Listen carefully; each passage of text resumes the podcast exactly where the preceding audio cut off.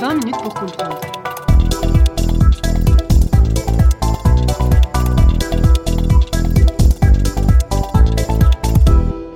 Europe et immigration. Bonjour à toutes et tous et bienvenue dans ce nouvel épisode de 20 minutes pour comprendre, le podcast qui vous aide à comprendre l'actualité internationale. Je reçois aujourd'hui le professeur Denis Duet, qui enseigne les sciences politiques à l'Université Saint-Louis de Bruxelles, où il préside également l'Institut d'études européennes. Donc bonjour Monsieur Duet. Bonjour. Le 23 septembre dernier, la Commission européenne présentait son nouveau pacte européen sur la migration et l'asile. Occasion pour nous d'aborder des liens souvent difficiles entre Union européenne et migration, comme les tristes images de l'incendie du camp de Moria nous l'ont récemment rappelé. Avant d'évoquer les grandes lignes de ce texte, je souhaiterais revenir avec vous sur les origines récentes de la question migratoire en Europe, à savoir la crise des réfugiés de 2015. Cette année-là, près d'un million de personnes se pressèrent aux portes de l'espace Schengen. Est-ce que vous pourriez donc nous expliquer précisément ce qu'est l'espace Schengen? Alors, l'espace Schengen est aujourd'hui un espace qui rassemble 26 euh, États, qui sont principalement des États de l'Union européenne, mais pas euh, exclusivement, qui ont décidé de supprimer entre eux, c'est-à-dire ce qu'on appelle leurs frontières intérieures, les contrôles systématiques pardon, lors des, franchissements de la frontière. Alors, euh, l'espace Schengen est en fait un projet politique qui se construit en dehors du cadre de l'Union européenne, ou de ce qu'on appelait à l'époque les communautés économiques européennes, puisque c'est un projet politique qui trouve son origine au milieu des années 80, qui vise à répondre à une crise qui est celle qu'éprouvent en particulier les, transporteurs routiers qui souffrent de longues attentes aux frontières entre les États membres et qui fait prendre conscience du caractère quelque peu anachronique de ces contrôles aux frontières dans un espace qui est par ailleurs fortement intégré. Il faudra près de 10 ans, entre 1984 et 1995, pour aboutir à la réalisation effective de cet espace Schengen, qui donc, comme je le disais, rassemble aujourd'hui 26 euh, États membres, pas tous de l'Union européenne. Donc vous avez la Suisse, vous avez le Liechtenstein, vous avez l'Islande qui font partie de l'espace Schengen, tandis que des États membres de l'Union européenne, eux, n'appartiennent pas à cet espace.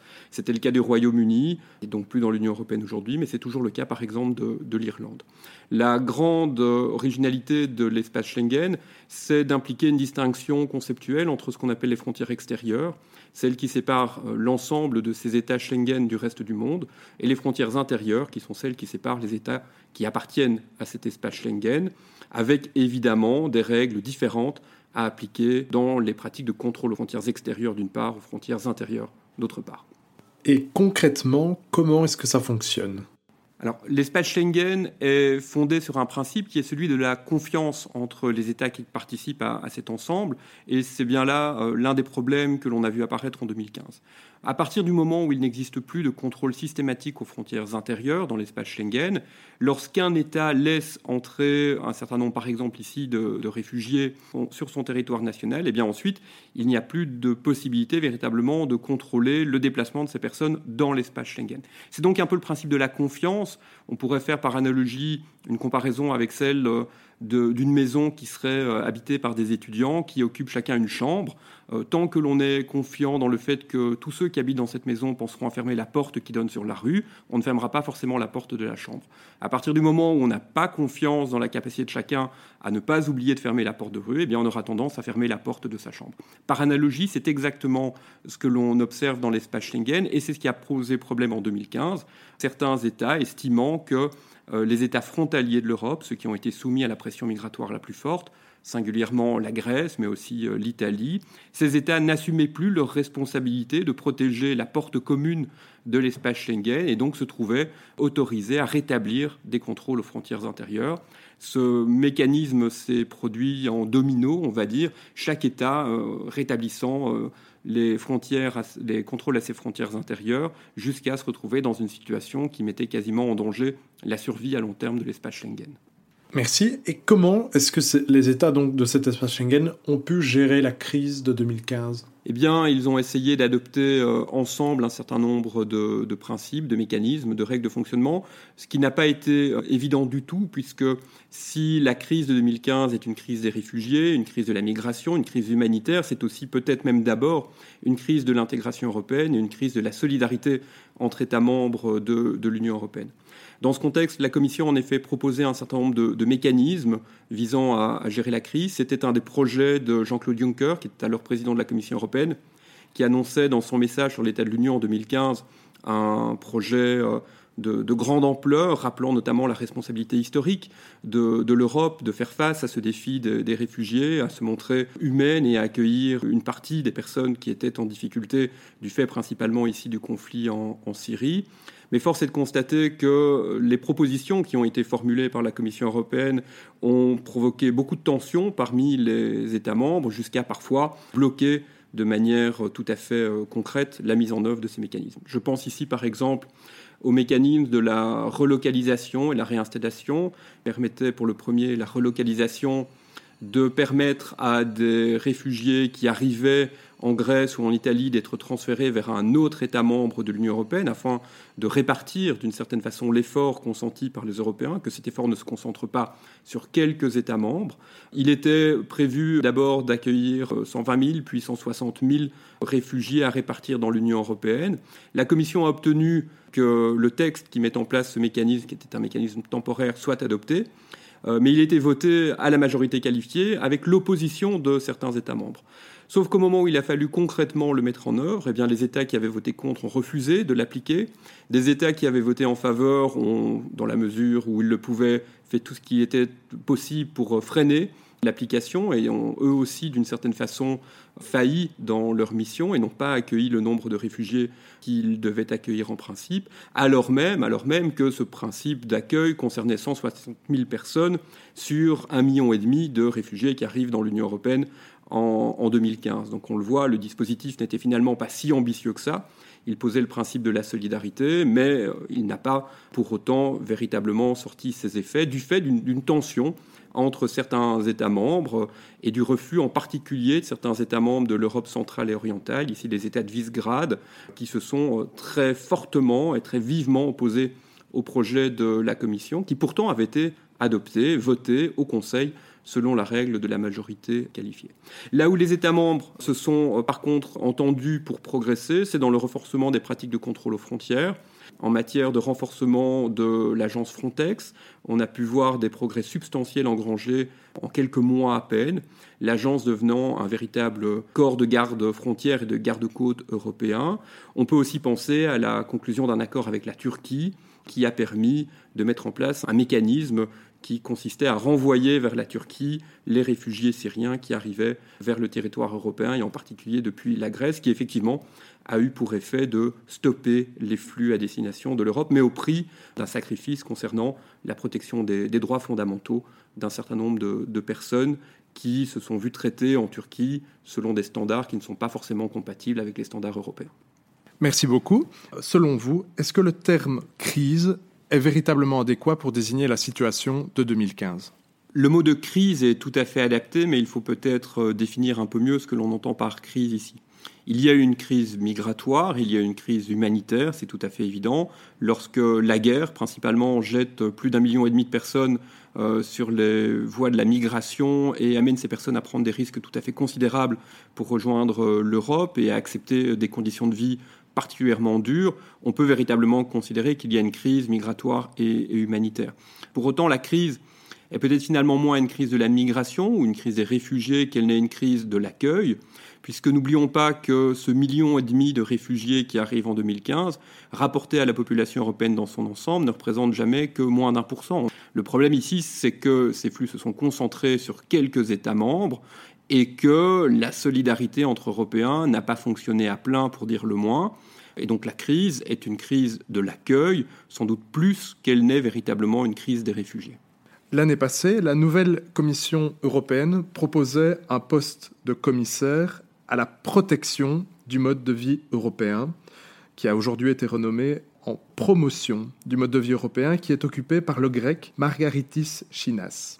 En quoi la volonté de créer un commissariat spécifiquement sur cette question et de l'accorder à un grec l'influence ou du poids de ce mauvais souvenir de la crise de 2015 sur l'Union européenne.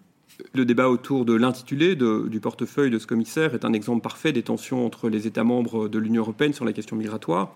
D'une part, on essaye de calibrer un intitulé qui semble rencontrer les attentes et les inquiétudes des pays qui sont les plus frileux en matière de migration, les pays d'Europe centrale et orientale en particulier, singulièrement la Pologne, la Hongrie et la Slovaquie.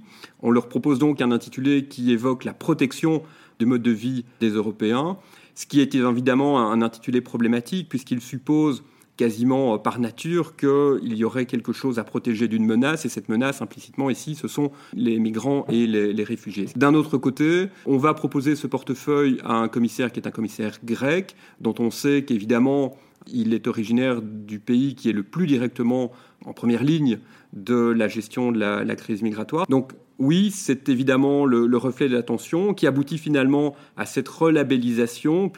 Chacun jugera si l'évolution est substantielle, si elle, change la nature profonde de ce que l'on a voulu mettre dans ce portefeuille. En tout cas, il est clair que ce débat, tout à fait révélateur des tensions qui sont apparues en 2015 et qui n'ont pas véritablement disparu depuis. Dans son nouveau pacte européen, la Commission européenne a annoncé vouloir dépasser les divisions dont vous venez de nous parler et surtout rétablir la confiance au sein de l'Union européenne. Comment la Commission entend-elle dépasser donc ces divisions?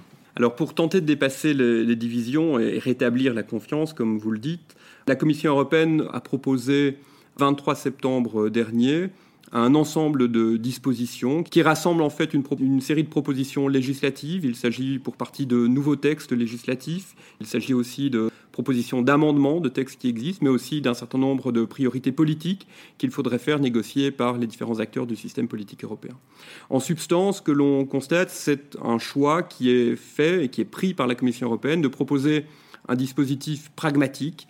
Donc on n'est pas tellement ici dans une approche éthique de la migration. Euh, ce ne sont pas des principes moraux, euh, des principes liés essentiellement par exemple à la promotion des droits fondamentaux qui euh, sont mis au centre de, ce nouveau pacte, mais plutôt un certain nombre d'aménagements qui visent à concilier, à rapprocher, à essayer de rétablir une forme de dialogue entre des points de vue divergents. Point de vue d'une part des États plus frileux en matière euh, d'immigration et d'asile, de nouveau, donc nos fameux États de l'Europe centrale et, orientale, et d'autre part les préoccupations, les inquiétudes de ces États de première entrée dans l'Union européenne que sont la Grèce et l'Italie principalement. On pourrait rajouter Malte à cette liste. Donc ici, ce que l'on fait, en fait, c'est proposer des mécanismes qui sont des mécanismes qui, d'une part, devraient être de nature à réduire l'engorgement euh, dans des, camps, euh, dans certaines zones en Grèce ou en Italie. On a tous en tête évidemment l'épisode du, camp de, Moria où il y avait plus de, de 12 000 personnes alors que le centre n'était pas censé en accueillir ne serait-ce que, que 10% donc pour éviter ce genre de, choses, on essaye de mettre en place des mécanismes de, screening préalable des, demandes pour pouvoir filtrer très rapidement les demandes qui sont euh, des demandes avec une chance crédible d'être validées, donc demande de statut de reconnaissance du statut de réfugié, et, au contraire des demandes qui euh, sont jugées peu crédibles d'emblée parce que la personne vient d'un pays où euh, le taux de reconnaissance et de, de, la qualité de réfugié est en fait assez faible, ou bien de personnes qui viennent de pays qui sont inscrits sur la liste des pays euh, tiers sûrs, ça veut dire des pays dans lesquels on, présuppose a priori qu'il n'y a pas de menace pour les personnes.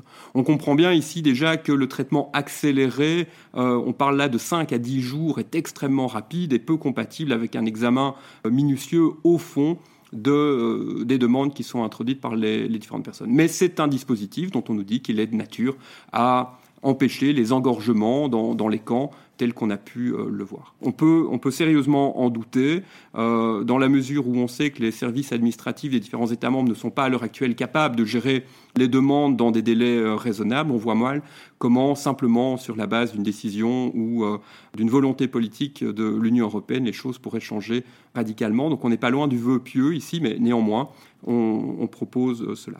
On propose par ailleurs, et encore une fois pour faire simple, hein, parce que le, pacte est en fait un, un ensemble de 300 pages de propositions extrêmement riche et dense.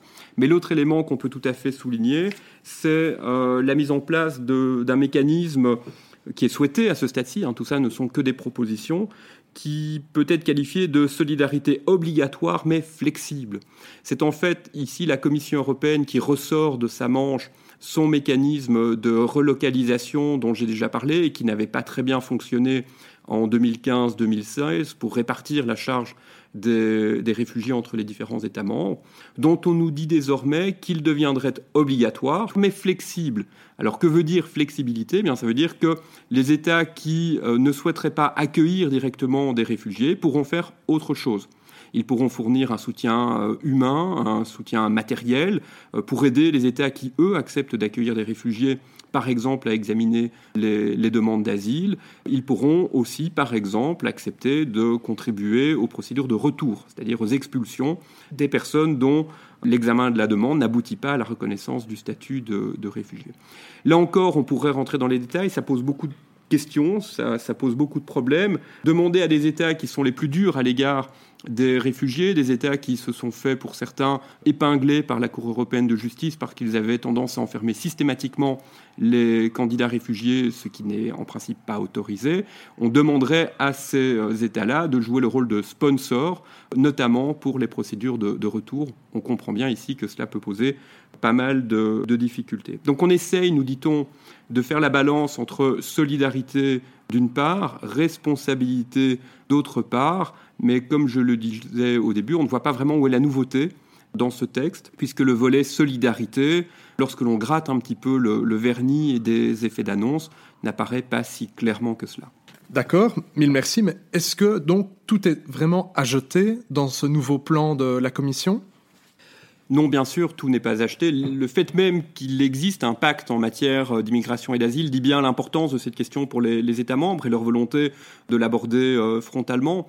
On sait que dans les grandes priorités de la Commission van der Leyen, il y a les questions de changement climatique, il y a les questions liées plutôt à la gestion de la crise du coronavirus et à la relance économique européenne, et puis enfin il y a l'immigration et l'asile. Donc on, peut d'une certaine façon être content que les Européens se saisissent de cette question plutôt que de la glisser sous le tapis et de faire comme si elle n'existait pas. Par ailleurs, dans les textes eux-mêmes, même si j'ai dit qu'il n'y a finalement pas tellement de choses très nouvelles, contrairement aux effets d'annonce et à la communication politique de, la Commission, il y a euh, néanmoins des éléments qu'il faut euh, noter. Je pense ici au fait que l'on reconnaît la pleine légitimité des pratiques de secours en mer, de sauvetage en mer des migrants. On sait que ça a été un, un enjeu, que ça a été une question polémique avec certains États membres qui refusaient de voir certains bateaux accostés dans leur port lorsqu'ils étaient chargés de personnes qui avaient été euh, secourues en mer pour des raisons sur lesquelles je, ne reviens pas ici. Mais voilà, par exemple, on reconnaît que le sauvetage en mer est une obligation des États membres et que c'est une pratique parfaitement légitime, même lorsqu'elle est réalisée par des, ONG, comme on a pu l'observer en, en, Méditerranée. Par ailleurs, on envisage la création d'un mécanisme de gestion de crise qui vise à remplacer le mécanisme de la protection temporaire qui permet de protéger des personnes dont les situations personnelles ne permettent pas de les faire rentrer dans le canevas de la Convention de Genève sur les réfugiés, qui vise des situations de persécution individualisées. On sait que ce mécanisme de protection temporaire existe, mais pas véritablement activé quand il pourrait l'être. En 2015, euh, au moment de la crise, au plus fort de la crise, on n'a pas activé ce mécanisme parce qu'il nécessite une décision des États membres et que certains États membres s'y sont opposés. Dans le nouveau mécanisme qui serait proposé, il y aurait la possibilité d'accorder en urgence une protection pour une durée d'un an, ce qui permettrait de désengorger les différentes structures en charge de l'examen des demandes d'asile dans les États membres. Et surtout, ce mécanisme pourrait, à la demande d'un État membre, être activé par la Commission européenne et donc pas par une décision de l'ensemble des États membres, moyennant évidemment le respect d'un certain nombre de conditions qui sont très clairement Donc on le voit, il y a aussi des choses intéressantes que l'on peut euh, garder en, tête comme étant des, acquis, si et seulement si, évidemment, ces dispositions ensuite passent le cap de la négociation au Conseil et du vote au Conseil et au Parlement pour devenir effectivement des législations européennes. Merci beaucoup. Nous arrivons au terme de cet épisode. 20 minutes, c'est très court. Est-ce que vous pourriez recommander pour les auditeurs intéressés une piste pour un peu approfondir notre sujet? Les auditeurs qui sont intéressés par ces questions peuvent tout d'abord se rendre bien évidemment sur le site Europa, le site de l'Union européenne, où l'ensemble des documents, y compris les documents de travail, les documents préparatoires sont, disponibles, mais aussi un certain nombre de textes de, vulgarisation. C'est évidemment le point de vue institutionnel mais il faut reconnaître que le site de la Commission euh, et de l'Union européenne est, très bien réalisé et vraiment une mine d'informations. Pour un regard plus académique, on peut se rendre sur le site du réseau Odysseus, qui est un réseau de juristes spécialisés du droit de l'asile et de la migration. Ils ont un blog et ont consacré un nouveau site web spécifiquement à ce nouveau pacte sur l'asile et la migration. Vous trouverez ce, site du réseau Odysseus à l'adresse odysseus-network.eu. Enfin, pour un regard plus critique, plus militant aussi peut-être, je vous invite à aller consulter le site web du réseau Migre Europe, Europe sans E, qui fourmille là encore d'informations d'un certain nombre d'académiques engagés sur ces, ces questions. Donc voilà, du plus institutionnel au plus critique, les différentes sources d'informations que vous pourriez consulter. Mille merci. C'était donc 20 minutes pour comprendre. Aujourd'hui, Europe et migration. Je suis Vincent Gabriel. Notre invité du jour était donc le professeur Denis Duet, que je remercie mille fois. À la technique, Sarah Fariat. Belle journée à toutes et tous.